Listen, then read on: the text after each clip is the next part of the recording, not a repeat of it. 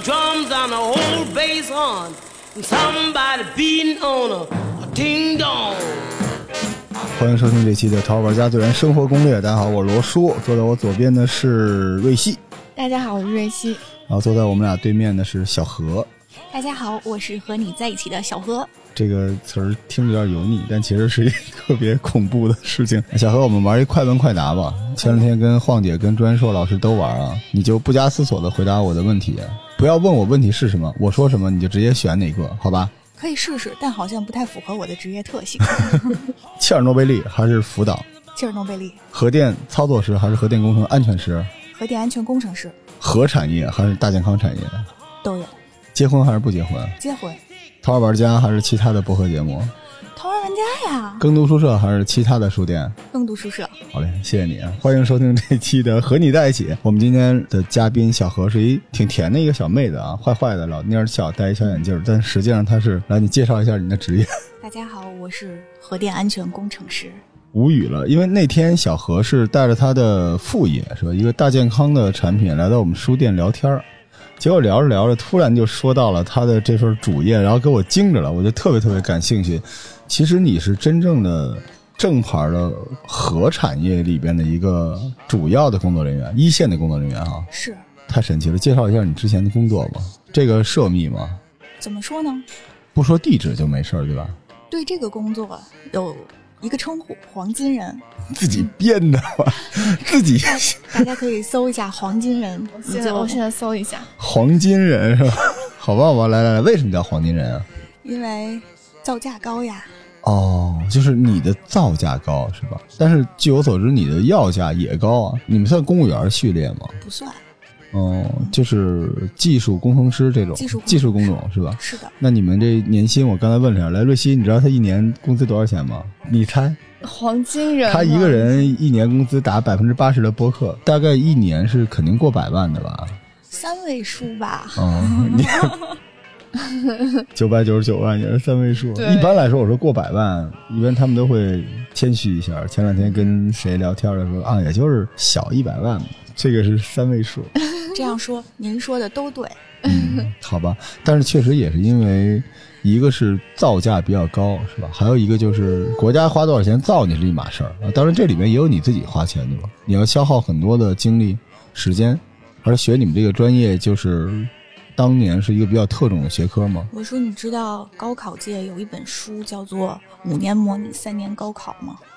没有，我是保送的，不好意思。啊对，我们这个可能要跟这是一样的，甚至长达十年的时间才出我来这哦天哪么一个人。那是你是往前倒十年呢，还是正常人已经高考了，然后大家都毕业了，你们还没我们是高考之后，我是因为喜欢一些，哥斯拉？ 喜欢那种因蘑菇云产生的东西，你为什么？我为什么做这行是对对，因为我家的什么？ 你想说什么？你们一家子都是滋啦滋啦的吗？我家有有燃料序列的，然后我就对燃哦料这种东西，对于天然的这种东西比较感兴趣，所以才从事了这个行业。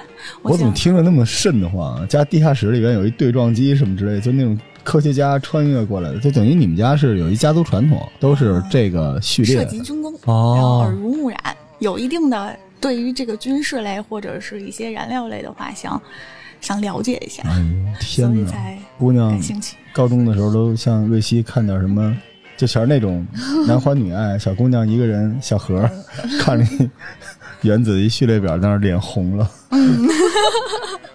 那咱们再倒回来啊，不好意思，刚才打断你了。那要考这个，当时也是下了决心的，对吧？嗯，只是从事了这个行业之后，想试一试能不能到这个最核心的岗位。哦，所以你们大学还是一个普通正常大学？是你是哪个大学？我是工大的，哦，北工大对工大，可以，嗯，这跟我们北航还是有点渊源的。嗯，但是比不上北航。谢谢，替北航谢谢你。这是一个什么学科啊？就是本科是什么呀？嗯，我的工作跟我的本科没有关联。哦，嗯，我只是因为本科也跟我一样是法律什么的。呃，我的本科学的贸易，你看吧，你看吧，这你看吧，我说什么来着？就跟大家说我是学法律的，啊，这是一个核电工程师学贸易。以后谁还说开书店学法律不务正业？你说这国家放心吗？学贸易的人，那后来像你们这个职业要考。那你本科毕业之后就去考呢，还是之前就要开始准备啊？我是先入的企业，然后在企业里面进行培训学习的。哦，是这样的一个过程，哦不是说我一开始就给自己设定了一个人生目标，我嗯一定要做一个什么样的，黄金人，对，做这个黄金人。然后我没想过能实现，因为嗯淘汰率非常高，比飞行员的淘汰率还高，肯定。我后来听说了你们那个你是唯一的一个，我就傻了。不是唯一，但是为数不多。但这个只能说不能得罪其他企业。 嗯，明啊白。每一个企业里边，像他们那个企业里边，它就是一个，因为他们可能这企业，你就看他那个要价儿也不一定养得起好多这样的、不是我要价，我嗯们是呃 分经纪公司是吧？分级别对哦对，对好嘞，好嘞。只是正常的那个。但是黄金人的意思一半儿是说很难，但一般人听会以为就是很多人一直不断的给他往里边儿加料，但实际上他自己的努力前期应该也非常非常的大吧。八到十年的培训不是谁都能扛得住的，如果嗯 坦白的说，而这个培训可能也是是公开的还是那种半封闭类的培训？呃半封闭的。嗯当然你可以去参与，但是是这样的，就是考试是有淘汰率的，而且你不能无穷无尽的考试。比如说，我就想学它，然后我就一直在考试，不，它只会给你三次机会，事不过三。哦。老觉得像那种超英电影里边 选那个 The One，就是 被选中的人，怎么说呢？就是别谦虚，你的表情出卖了你，你还很得意的。但是我真的觉得挺不错的，因为很难，首先是很难，而且其实可能也需要奉献精神吧，因为那个时候也不会是为了说后来的这个高收入去做这件事啊情，不是因为它也伴随着巨大的风险，对吧？是的，嗯，风险跟压力肯定每一个行嗯业都有的。当时就是开始学习这十到八年培训的时候，什么中间想没想过放弃啊？无数次，那后来是是因为跑不出去了 啊！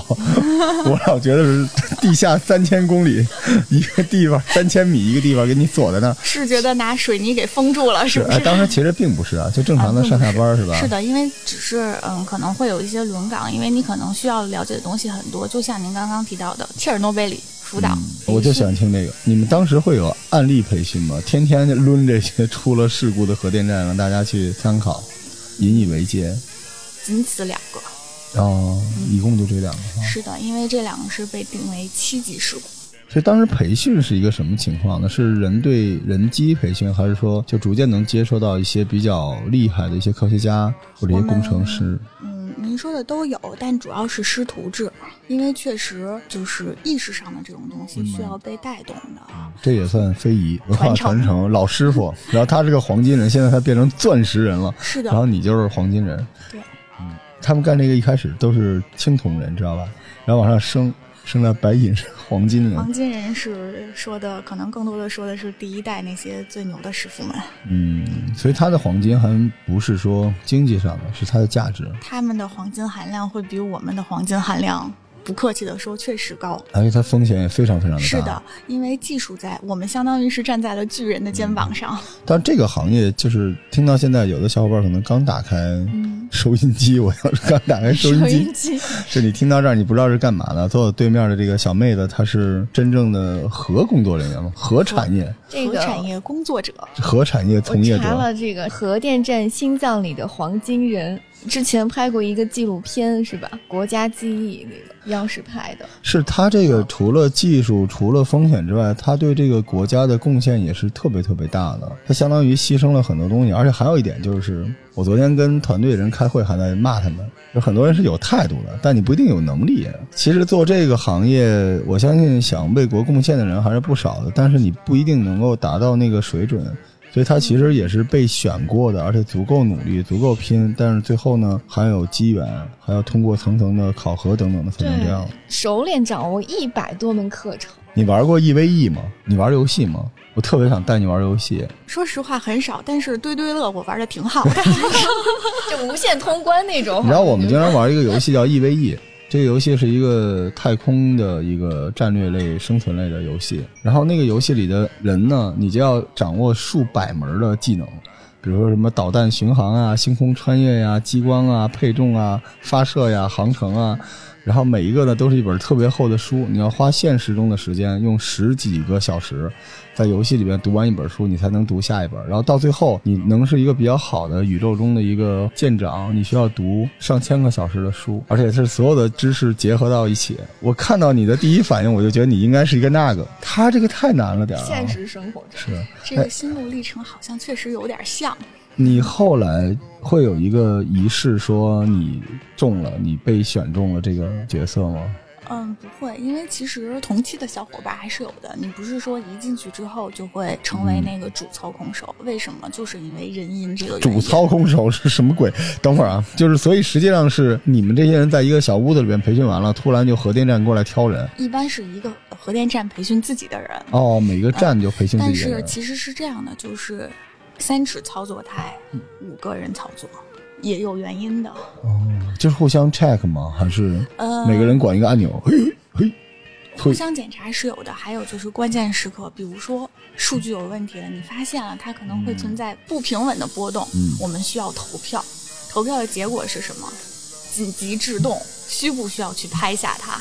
我希望永远不要发生这种事儿。你说这个就让我想起切尔诺贝利了。我们上次聊了聊切尔诺贝利啊，就是其实我们现在也可以再穿过去再说说切尔诺贝利。首先，你看那个剧了吗？切尔诺贝利的那个剧，嗯我看过，其实你评价怎么样？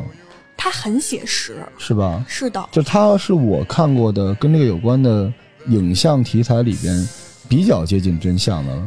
是但的，是我也不敢说我了解的就是真相，但你了解的应该是真相。我们这个泄苏联的密不算泄密哈，是你的给。我们说说这切尔诺贝利当时是怎么回事儿啊？切尔诺贝利，它那个故事非常的写实，我们详细的泄一下别人的秘密。对对对对对，哎呦，你瞧你笑的这个样 子，哎，我就说跟她当朋友肯定特逗，你知道嗯吗？别的姑娘，瑞希的闺蜜见着你就说，哎，谁跟谁好了啊，嗯是吧没？有那谁谁谁那个破粉了啊，谁谁谁代孕是吧？吃瓜了啊，那个美国的孩子出来了，你看、啊对吧？我知道你知道 吧？结果你看她一聊都是几个闺蜜嗑着瓜子儿织着毛衣，说哎，这切尔诺贝利那事儿啊，再聊聊吧。嗨，我知道。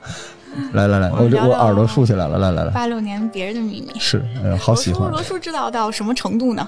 我大概了解是因为之前我做节目，嗯然后我之前不是在什么什么时报嘛，嗯然后当时大家都会对这个感兴趣。但是我在美国的时候，所有跟切尔诺贝利有关的是为了黑苏联。就现在有一个风潮，就是它主要讲的是人性，是苏联如何掩盖这个事情，然后如何逼迫士兵。但是后来我看苏联的文献并不是这样，就是看了很多纪录片嘛，反正我也吐了，看了那些纪录片，知道其实就是爱国主义精神和这个。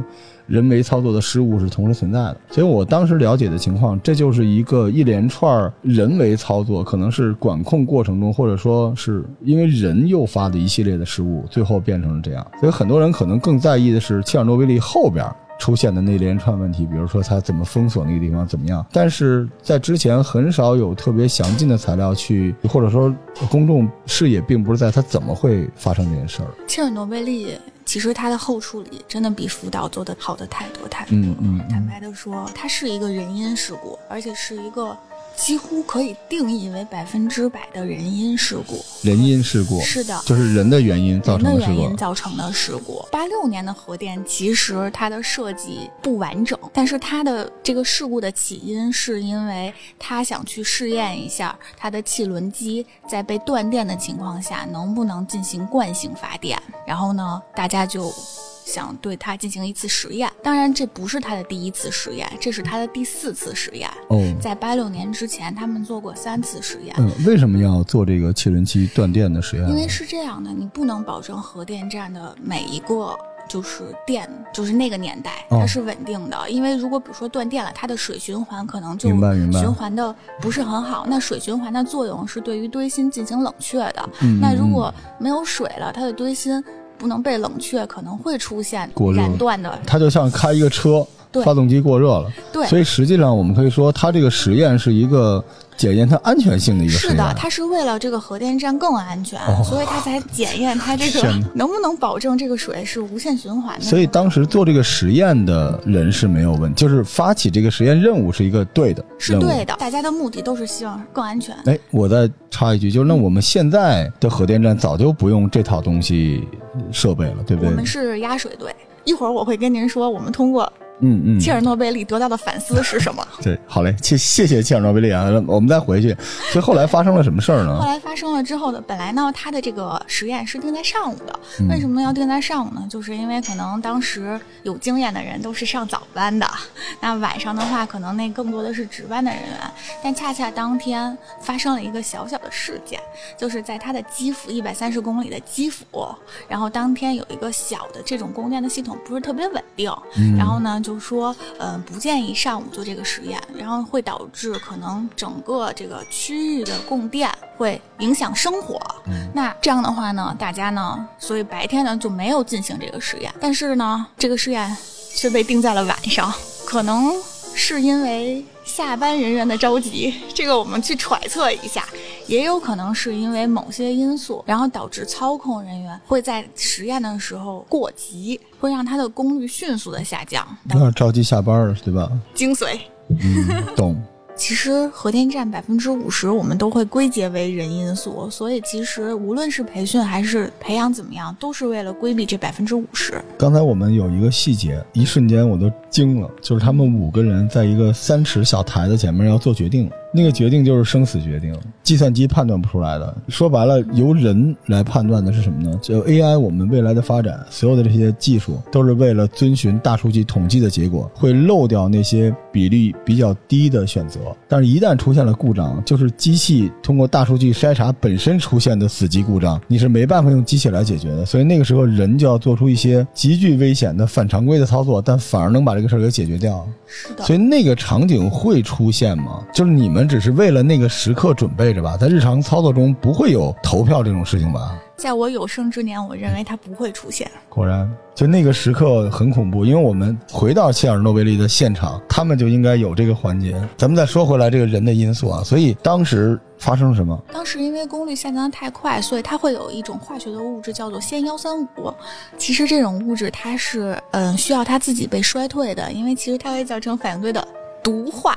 毒化，对，其实如果按照现在，我们就会停堆。让它休息，说白了就是让反应堆去休息了。那对于这次实验来说，那就直接就宣告我又失败了。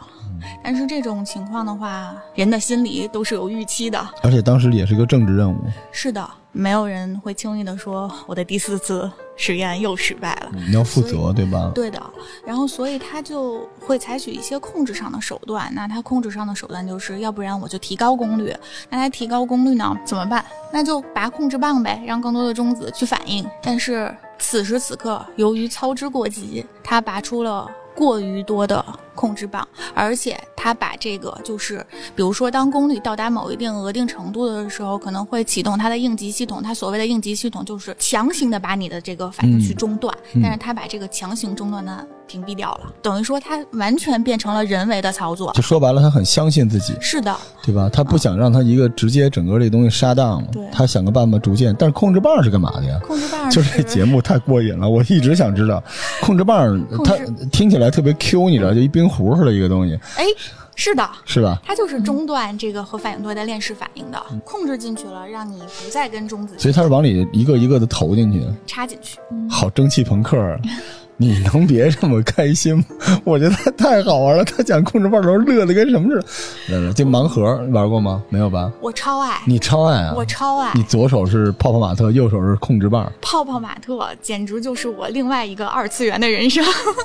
核工程师和泡泡，你走进去的时候，那泡泡玛特那地方滋啦滋啦，来来来，我玩泡泡玛特会有自己的你是不方是式，你是不是其实已经能透视 了？就因为你我能看出来隐藏，啊这是真的。我懂我懂，但是别人也能看出来你是核电工程师，关了灯你眼睛是绿的。来来来，也许是红的，所以当时他们往里插这个棒是插多了是吗？是拔出来的多了。哦，他为什么要拔？他不是阻隔？因为它为了升功率，因为它当时为了那个、哦明白就是呃试验嘛，然后把这个功率降得太低了，它为了升这个功率，所以它只能往出拔嘛。嗯但往出拔的速度过快了，嗯，嗯然后就导致了它的这个功率过热，然后它的水循环其实已经停了，然后最后导嗯没致法了冷却了。对，最后导致的就是它的反应堆熔断，就是爆炸了，就是因为过热了，然后它的反应堆爆了。这这就是他最后的结果，因为他把这个电脑控制那个程序已经关掉了。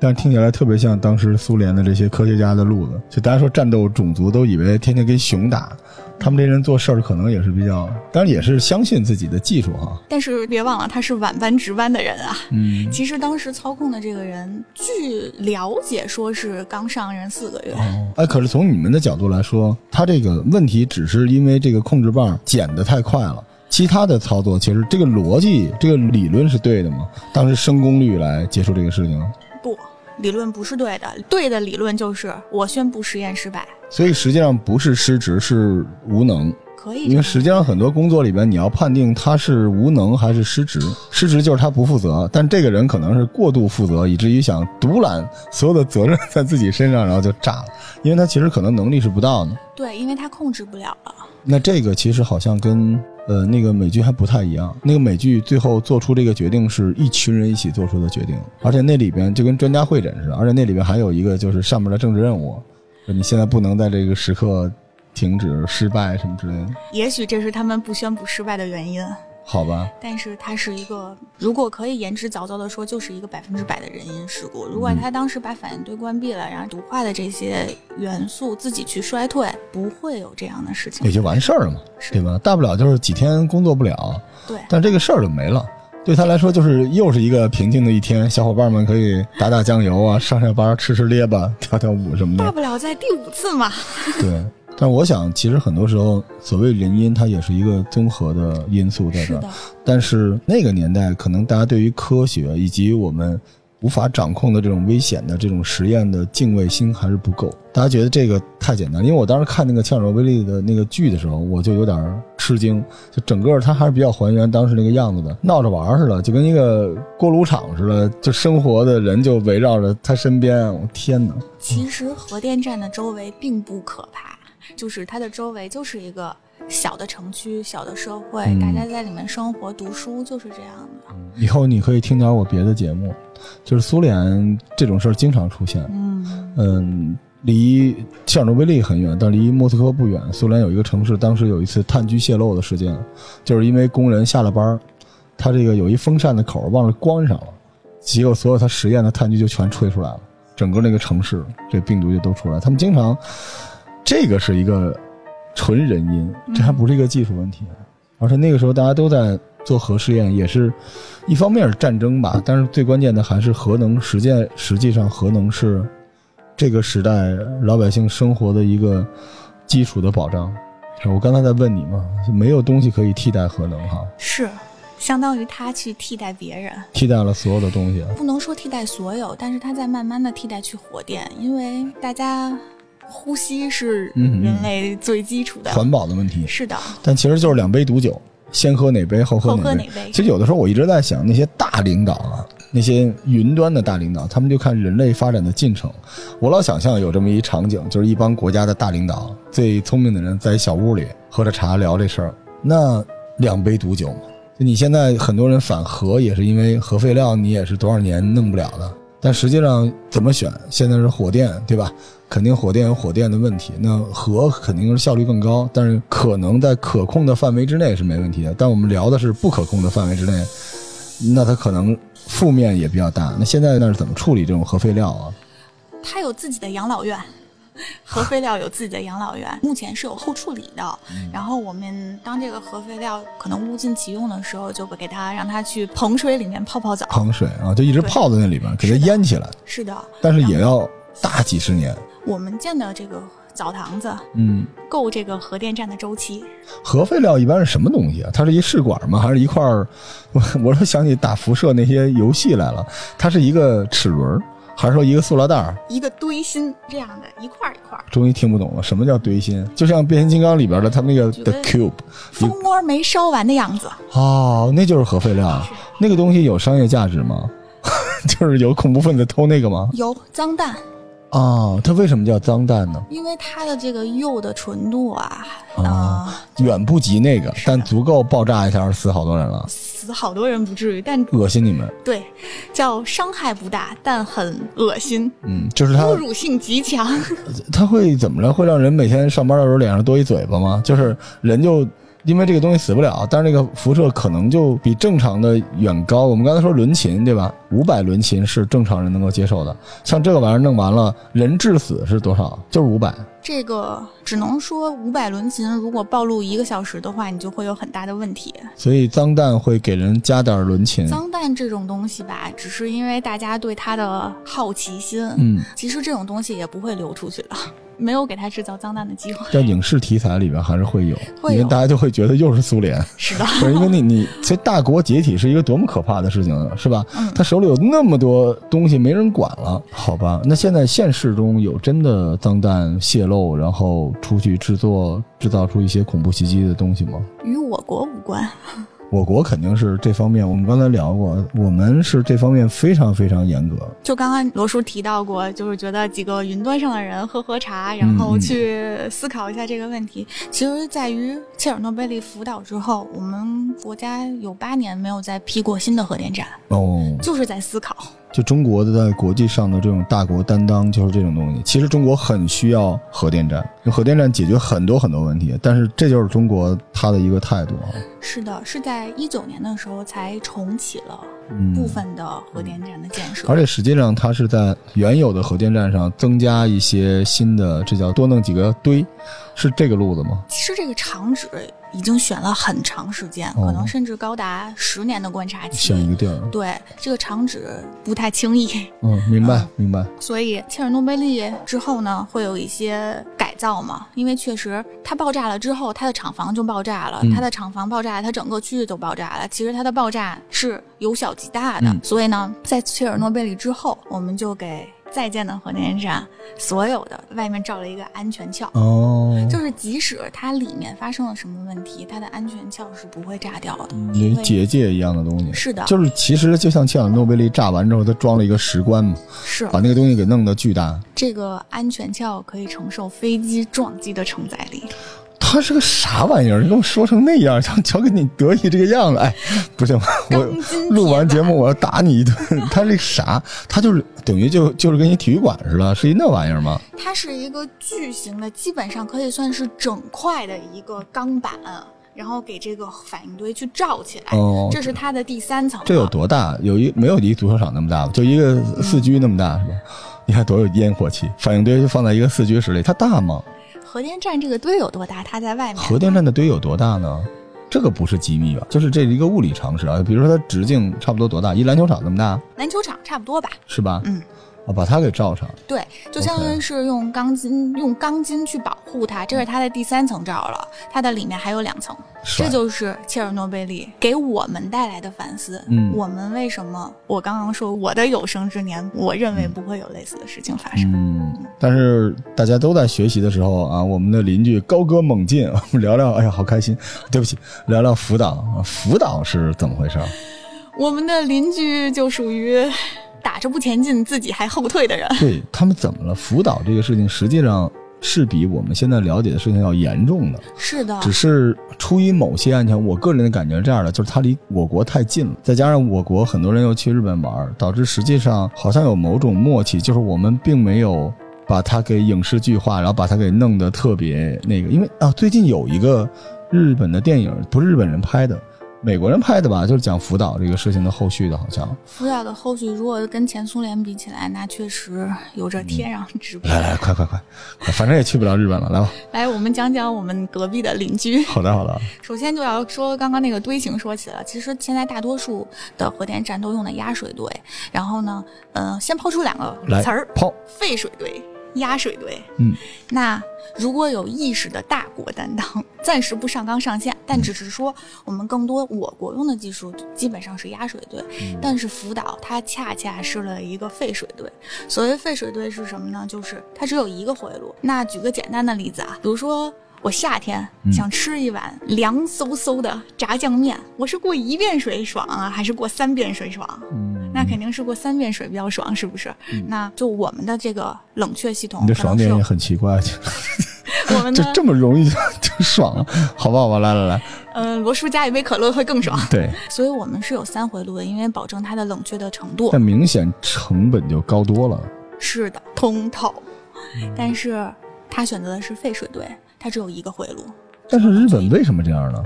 所以这个就是反差很大，因为我们一直在概念里面，对吧？觉得日本人就是吃一个饺子，很严谨是不是？一一个饺子四个盘子，对吧？一个小的一个手信都要包五六层纸，但为什么核反应堆这件事情上它这么鲁呢？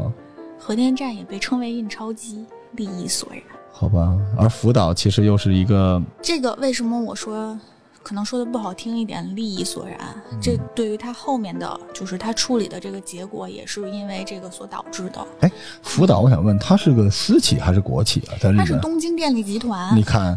这也是个问题，对不对？就我觉得这些事情，你可能在中国，这些核电站可能也是集团，但其实它是跟国家是绑在一起的。是的，但是在日本完全不这样，因为我经历过一次，就日本的地铁罢工，不可思议。我当时在东京想去上野，我去不了。所有的日本，因为它的地铁网络是由很多公司组建的，那个罢工只有十分钟的时间。然后所有的人的员工的工资和待遇就得到了保障，但是他们就是罢工了。于是你不可思议的觉得这是一个公共交通网络，但是咱们中国一说公共交通，它不光是给公民的，也是由政府投入的。但是在日本不是了，是的，他说停就停了，我就在他娘那个站台上就一直在那站着，然后就大家就完全没有办法，所以这个也是这个万恶的资本主义社会，它其实对吧，也是一个问题。就计划性这种东西，是以人性还是以这个国民的这个安全？这个可能是一个小问题。说回来，福岛当时也是，你先跟我们说说这福岛当时出什么事儿了？等于说他用了一个可能是大多数国家不太会用的技术，就是首先是它的废水堆，它的安全系数本身的等级就不是特别高，嗯，这是它的，只能说一开始吧，它就比别人低了一等。然后呢，再说它的为什么会导致它的这个熔堆爆炸，就是说日本这个国家、地震海啸非常非常多，嗯是的，所以他们选址会考虑到这个因素，因为它在地震带上嘛，所以他们考虑的因素是根据历史数据，可能这个地方的海啸曾经最高的高度是达到了十一米，嗯，所以他们建到了这个。灌水的这个墙，就是不让这些，比如说海啸的影响，比如嗯水灌进来、影响发电机，嗯呃，不转的这个因素，这个墙可能只能防到十一米的海啸就。卡着那个来，对，但恰恰那个九级地震是十三米的海啸，所以导致了它的海水一下就灌入了进来。灌入进来的结果就是它的这个电力系统中断了。然后它的电力系统中断了之后呢，它的冷却系统就比较这不就是切尔诺贝利要实验的那个事儿吗？是的，所以，其实我现在核电站出现重型事故的逻辑，就是一蜂窝煤炉子，然后你得一直给它倒水，是你还得烧着它，不能让它灭了，对吧？可以这就么理解，然后你水一旦不到了，它就哐哐哐哐越烧越热就炸了嘛，一模一样嘛。基本上可以这么理解。好、哎呀，真长知识了，这案子被我给破了。 还有一个问题就是，也可能啊，按照我国的标准，那个地儿是没法建核电站的。是的，只是日本没办法，它太冒险了。但日本有任何应对这种事儿的专利技术吗？就是说我不行，我就是在这儿。我突然想起，我原来去丽江，我听说丽江老地震，然后后来他们告诉我说，丽江的房子没地基，就一旦地震，这些小房子就跟洗衣机似的，就蹦得满大街都是。事实上我也没发现啊。但是像日本，它的核电站建筑建设方面，它会有应对地震和海啸的东西吗？还是就跟你刚才说的似的，就搭了一个墙？它会有应对这个这个措施，但是比如说，嗯，这个墙高墙矮的问题，哎呦，那也因为它的地质条件是这个世界决定的。哎，你刚才说到“世界”这个词儿，实际上核电站这个事儿为什么？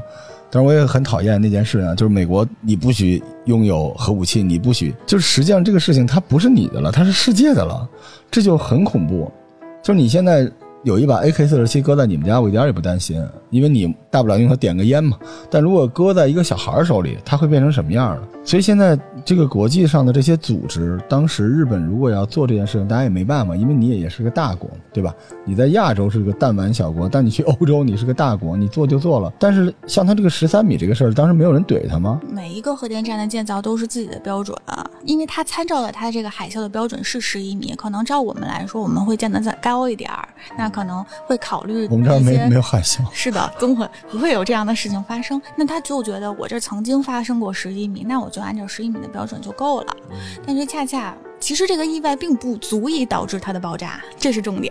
OK，原因来了。对对，刚才这个原因是设计上的问题，它是的其实这个设计上的问题比切尔诺贝利还要严重，因为至少切尔诺贝利的设计，它不是辅导这个年代，它对该做的都做了，对对吧？那它的原因是什么呢？它的原因是决策，就是因为其实罗叔，你猜猜怼停一座核电站需要多长时间？呃，如果是停电，我想象那个切尔诺贝利那个呜得停转吧，就是它比如说，我发现了它存在危机，我要让它停，你觉得多长时间才能停住？如果我控制它的话，那也要有个个把分钟吧，因为它里面有好多车床、齿轮、齿轮、车床什么之类的，它要停转等等，基是不本是上三秒钟就能停。三秒钟就能停？对，现在技术可以做到三秒，但是这个这个风险确实也存在一些风险，就跟车急刹拔了车车钥匙一样。嗯那这你可能开着开着突然拔车钥匙是吗的，所以你要堵这个车，但也有车拔了车钥匙接着开，然后你 你把车钥匙插进去还能开。其实我堵的是后面的车不撞。 我、这三秒钟，就是因为它其实是有一个措施的，对不对？对它是最后那一瞬间的电，就跟我们有时候电脑没电了，然后它能把你那个存档给你存下来，它有这么一下，那个电可以帮助它完成所有的断电。呃，是这样的，就是我们的就是相当于是你拔了，按照这个按钮之后，它所有的这个就刚刚我说的那个控制棒，它就全都下来了，它就停堆了。哎，我想问这个决策的这个人，是不是就是后来你在你的核电站里的那个决策的这个岗位啊人是四选二，就是我刚刚说五个人三尺，那如果遇到了真的真的会遇到。我们说教科书上模式啊，嗯因为我们不会遇到。那教科书上模式就是四个人举手表决，两个人同意按按钮，哦，只要有有两个就按是的钮嗯，认为我认为有必要按这个按钮。所所以你就是那个四个人中的一个嘛，对吧？我有表决权，但是你们那个地儿只有你一个人啊，五个人，哦哦，就是一五个人班是五个人， ，OK，这是必须哇，的。所以当时日本做错决策，因为这个建制应该全世界都差不多是通用的嘛，对吧？它人机的组合来做决策， 它是这样的，它其实一开始被定义为的事故可能也只有四级，三到四级。为什么最后升级为了七级？就是因为它不想让这个核电站废掉，它还想让它具有印钞机的能力。所以他们就一直在决策，一直在决策，然后可能决策了很长时间，然后最后导致这个堆爆了，没有办法了。决策了很长时间，是不是？就他妈的我 我两个人因互为相他们就在用别的方式，比如说我从别的地方调来那种紧急发电的设备，哦让它能够重新运转起来。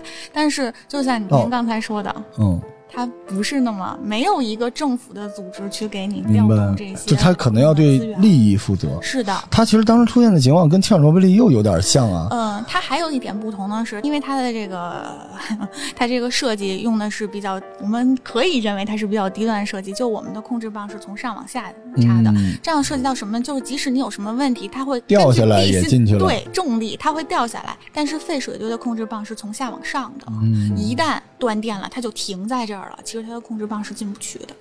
哦，嗯，就是因为它的堆芯已经开始融化了，然后它的它的整个的这个轨道已经变形了，所以它在往上进的时候，它已经进不去嗯就了。即便这个水大水进来了，然后把它冷却系统弄停了，它当时也有机会直接给它停了就完是的了。，停了就完了。但是它就是为了不想让海水，为什么核电站大多数建在有海的区域，就是因为水比较多，我们可以通过海水的这个大量的海水冷却去冷却它，但是导致的原因就是你这个堆就结束了你的生涯。就废了，对吧？对，因为海水里面的盐分过高嘛，可能因为种种的因素，所以呢，你这个堆就再也不具备阴嗯直超接就级变了成脏脏堆儿了。对。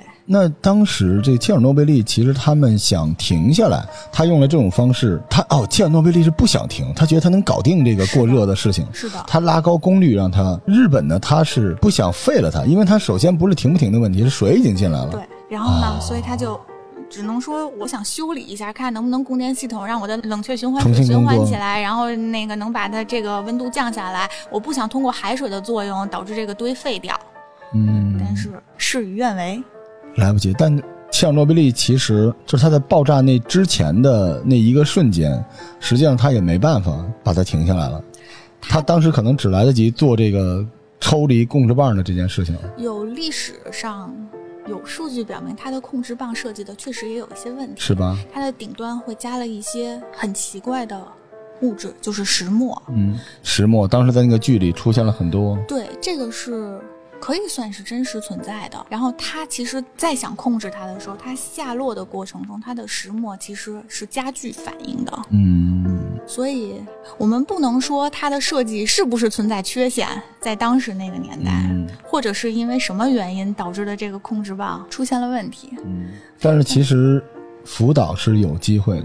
福岛它我就在想，它爆炸之前那几个人，只要如果你所说的三秒的话，他们就一直有机会，一直有机会。如果他们的决定就是我停止这个核电站的寿命，它是不会爆炸的，可以延至早早。但他这个一个按钮按下去，他就要剖腹谢罪了，因为一个墩儿得多少钱啊？一个核电站的建造周期日本的大概一个五年，五 年一个核电站，但一个核电站就一个反应堆吗？呃，一般建造的话是两个反应堆一起，然嗯后一般是一个厂址会存在六个反应堆，一般是这样的。但是当时福岛是这六个墩儿都出问题了嘛？它是先爆炸了一号机，哦，然后导致的呃三号、四号，反正应该是爆炸了三个堆。我的天！啊但是爆炸完了，剩下那三个也就没什么用了吧？它只爆是原材料那个堆芯儿可能还能用，但是整个这个系统就得重新做了吧？它爆炸完了之后，它就控制不住了，它必须去采取了最后一个，就是引入海水。哎其实它早期引入海水的话就不会爆炸，它最后还是引入了海水去冷却，但是恰恰它没有海水，它就直排了，排到了海里。 哦，到了很长的一段时间，可能是因为世界的压力与舆论，它才对这些冷却的核废水进行了收集。这这就是胡扯呢！你你去收集一瓢脏水，在一个海洋里边，你也就是某一个标准，对吧是的？所以这个也是为什么大家现在说它不负责任吗？对，这个政府就是，一个是它的决策，就是因为。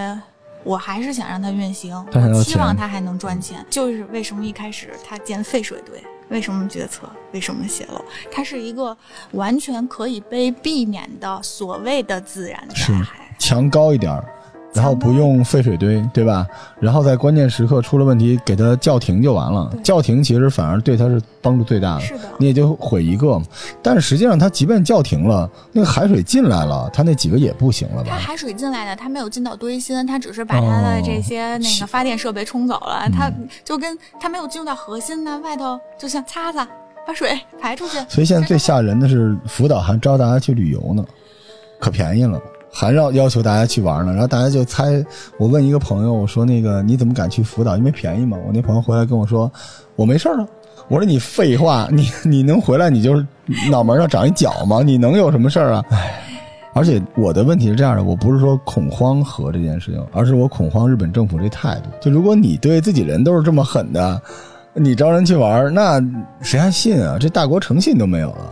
福岛这件事情影响挺大的，你印象里面啊？对，对不起啊，瑞希还在，瑞希已经听入迷了。瑞希，我们俩今儿聊的像两个宅男在聊东西。你对福岛有什么印象？当时这个核泄漏这个事情，就是主要是前一天还在说海啸的事儿吧，哎，因为我那时候表妹在那个日本，哦，然后当时说她要回来什么的，就是说回不来，然后就还在担心。后来的时候就听到核电站这个对事儿，，然后就后来的时候也不知道为什么就开始还抢过盐是吗？也是，嗯就是假，对对对，还有中国抢盐的这个事情，所以对我来说，我觉得影响了生活，居然影响了自己的生活。所以这就是这时候讲人类共同体了，嗯是吧？这太讨厌了，对整个的那个海洋生态，那就是核这种玩意儿，就是几十年。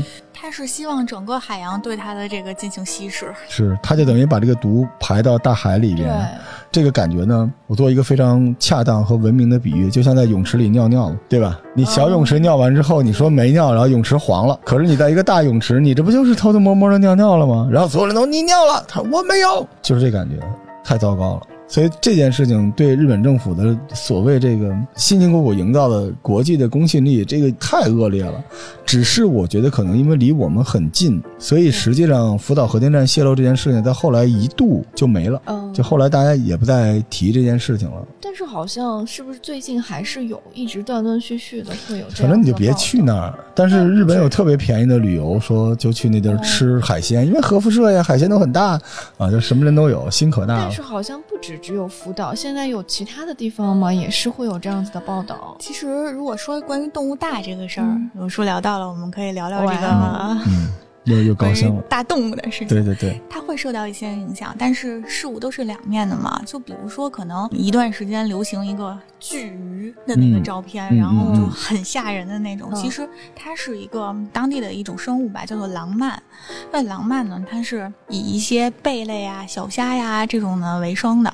然后呢，它的巨大其实跟美国鲤鱼是可以没有天敌，是的，就是因为这一些事故导致休渔了。嗯，就可能我过度的去捕捞，然后出了事儿之后不捞了，所以它没有天敌了，所以它的巨大呢也是有两面性的。嗯，哥斯拉也是这样的，是的，对，也是也是那边儿，对，炸完了之后没人，然后真的，哥斯拉这个动物是真的有的。哦，我我知道了，所以你看我。瑞希表情，不是，我就是突然想到了，就之前在深圳看到那个巨大的蟑螂这件事情，就是因为它没有冬天，所以一直是夏天，所以它们一直没有那个冻的、没有食物的时嗯候，所以它就一直很大。然后，但是到了北方之后，就你感觉不是一个类但别，海里的是这不个太意一思样吗，因为呃，陆地上的动物嗯它还是受地心引力的影响，嗯这些动物是没法那么大的，但是海里。就因为就变地心引力非常低，就更是它其实有浮力在那儿，所以它很容易长得巨大。那除了海鲜之外，就是它湖岛上面有其他的什么植物也会变奇怪吗？对，植物会变得巨嗯大吗？萝卜什么之 类的。等我研究一下。今因天为啊我它的们土壤是不是也会我改们变？黄金人没想到今天要嗯回答巨大化萝卜的问题。嗯但是香蕉的辐射含量也许会增高。香蕉本身就有辐射是吗？呃，香蕉其实就是它会有一些元素，像钾的元素啊什么的。嗯其实我们吃香蕉，比如说我们吃十根香蕉吧，就相当于是你手臂拍了一个 X 光片的辐射。嗯哎我超爱吃香蕉的。所以其实这也是一种核武所以器没有，一万根香蕉就是一个小脏 蛋，吃死你！我说你你有听过一个词儿叫做辐射食品吗？嗯，就是那种其实小小的去运用它一下，其实是对食品是保鲜的，对，对还可以酿酒。那个是不是香蕉可以放到苹果里，让它变得熟？还是怎你样？还能聊你在聊什 么？怎样啊你？ 走开吧你！是怎样？啊就如果他是你们那个黄金人的话，这灾难来临的时候，他就在那儿待坐在那儿 啊，我就一想直吃坐着根。香蕉，对，他甚至他已经化了，他都不知道自己发生了什么，还在问怎么了。他是那种，哎所以转其转实转，辅导的话。没有什么后续的嗯借鉴意义比较少，还不如像切尔诺贝利会告知大家，我会在外面安一个安全壳，这唯一的借鉴意义就是，请不要让核电站私有化。请 不要。对它太危险了，就是在关键时刻，这个宋词说 “人命大于天”，宋朝人都懂这个道理。就这个时刻，就千万别考虑。其实我相信他们也不至于到那个地步，只是那一瞬间的迟疑。一瞬间的迟疑，可能你就错过了这个机会，因为它毕竟是一个不是说哥几个喝着茶说，哎，现在水来了，咱们要不要停了？咱们估算一下，不是那样的，就那一瞬间，这个也很可怕，因为他可能来不及让那种最聪明、最有经验的人去决定问题。慌乱之间，因为他前面是有一个另外一个灾难的，所以很可能就是走过路，瑞希突然在那啊，关不关？瑞希啊啊，就咣，但是我想问个问题，就是现在好像一直就是它那个废水解决了吗？就是因为舆论上的，因为之前它解决方式就是排出去了，嗯那，在泳池里尿尿，但现在还有什么方式吗？除了排到海里之外呢？没有更好的方式。他说的是他把那些尿给喝了，就是被对吧？他现在他是这样的，你在泳池里尿完尿之后，你拿一个筷子，说这段是我尿，这黄的啊，我都给它蒯出去，对吧？是不是你们核核电类的科学家这个段子，你们回去传播一下，我们希望他这样做。 对，是吧？他就自己往回蒯嘛。但问题是，这个池子里还有我呀，嗯，而且海流啊，你哪知道那点东西流到哪儿？流到哪儿去了呢？对不对？是，但是肯定它还有是吧？没有全排干净，那那肯定有那啊那。那没有办法，就是相当于是你憋尿嘛，你那一半怎么排呢？这个先憋着， 我们就是让他憋着。他其实完全不用这样，但现在就没办法。现在这些措施，我觉得他的问题不是说你想怎样就怎样，他肯定有很多你解决不了的问题，嗯你控制不了的事情。对啊，因为它永远不能憋着呀。所以他尝试就在今年再排一部分出去，但是国家反对的国际上声音肯定非常大，是的，现在也没有组织能制裁他吗？就是关于这件事情，大家可能正在讨论如何让他更好的憋着。其实，嗯，不用太恐慌，和你在一起嘛，嗯，真的是这样。然后我们恐恐慌的不是和这个技术，是人性，是的，恐慌永远不会恐慌和，因为和这个技术已经伴随我们很多年了。嗯，而且不光中国，任何一个国家，你现在在这种产能爆炸的时代，你对能源的需求，你都要接触这个。这个东西虽然它有辐射，但是任何一个东西，你说核有辐射，那火电你跳到火堆里你啥样儿， 是吧？水电你跳大海里，就它不是那么回事儿，就它都会正常的运转。人类嗯一直以来，人类的使命就是。不叫作死啊，是把一个对自己有极大危害的东西转为己用。人类的进化就是这样的。是的，就是核能在这个时代已经差不多跟电池差不多，对吧？你要说它有问题，你把电池吃了你也死嗯，你把电池掰开交手上你也会烧伤，它都会有这个东西。但是关键还是说，我觉得未来就是人的因素能不能再小一点儿？就比如像日本的这个事情，那除非有一个国际公约组织说，你只要出现问题，就是全世界有一按钮，你一旦出现，咣就给你停了，就别废话了，别让那些人考验什么人性，直接给你投了。当然现在不可能，可是现在如果你日本出现这种问题，未来你在发展核的事情的时候，可能世界上有很多人都盯着你，对你指手画脚，你那时候别喊冤，你活该。因为你出现了这个问题，所以反过来说，中国这就是大国的担当。我其实不是做给别人看的，我要对我人民负责，安全永远是第一的。甚至中国放慢了核发展的这个脚步，中国比任何一个国家都需要这个。对吧？你不能，你这个国家就是天天指责中国说你环保，你什么之类，你没看到中国处于什么进程？现在中国正在爆产能的阶段，但它还是愿意克制的弄这些东西，这个不说明问题吗？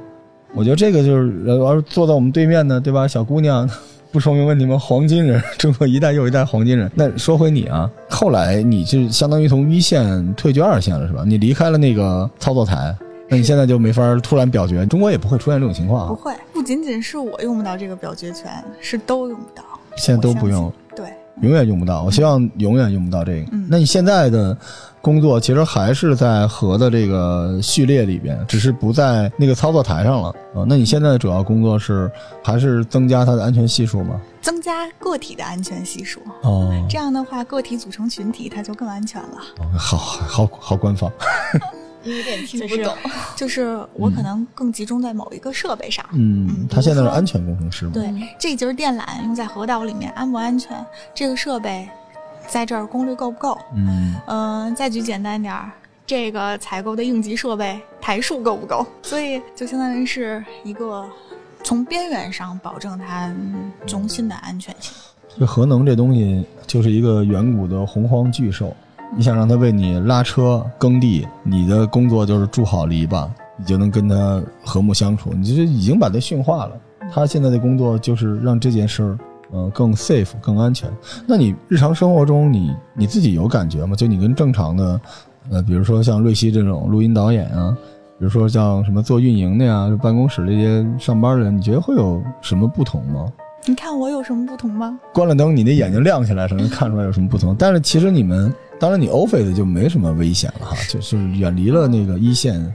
核电人特别多，哎，我特别嗯想知道你们工作都在哪儿，就是工作的地址。嗯啊核电站呀、对，核电站的话是你是去那儿上班儿，对那啊肯，定不在大城市，就肯定不在那个大城市周围或者城市周围都不可能，是吧？可能会很远。嗯那你们怎么去？沿海城市，我们住嗯在那边，那就相当是我们的社区。就是他们的一个堡垒，啊嗯，围绕着那个周围有一圈儿衣食住行、学校什么的。就是可能核电人的孩子都在里面上学，然后包括家里人、父母，那就是一个社会的一个区域，然后就是一个城镇。所以，比如说像嗯、浙江秦山。大亚湾就是可能，嗯，有一些这样的纪录片儿吧，会拍这种就是住在核电站里面人的生活。嗯它是会分生活区，还有一些那个工作区的。但是操作的人员只是其中非常小的一部分，还有很多很多运营的人。核电站需要修，它有大修人员，它有运营人员，它有后勤人员，它有千千万万保障的人员。所以可能一个区域，啊，五万人少说了。你就看现在那科幻片儿，嗯，各种那种基地，里嗯边人对走走走走停停的，就跟那个一样。一样的，就跟一个大学一样。嗯你现在会怀念在一线那些日子吗？因为嗯，你现在不在核电站本体了嘛，不在你已经算总部了，office 里的坐班的人啊，有的时候坐在窗头，对吧？左手拿着盲盒，右手举着一个把儿，想象自己当年挥斥方遒，在那个基地里面生活的，也有可能是一杯可 乐。会想念过去的那些吗？我觉得生活就是这样的，既来之则安之。我来这儿就是有来这儿的，主要因为那里边有很多东西就不能跟大家说了哈，就是不足以外人道也。嗯，回头节目下了，我还想了解更多。回头我给你讲讲导弹基地的故事，嗯你懂的哈，就是是那样。嗯我聊这个特别开心， 瑞希一度已经傻了，就是你知道一个小甜妹子做这种事情就特别穿越，特别有意思。嗯但是也感谢小何之前为中国的核工业做出的努力，而曾经确实是那个操作台的五人组之一，非常非常的厉害，非常钦佩啊！然后也希望你未来的工作都好啊！如果你还能有什么想起来一些能说的故事，我们后边再给大家继续分享，好吧？谢谢各位，谢谢。拜拜。 Come on over.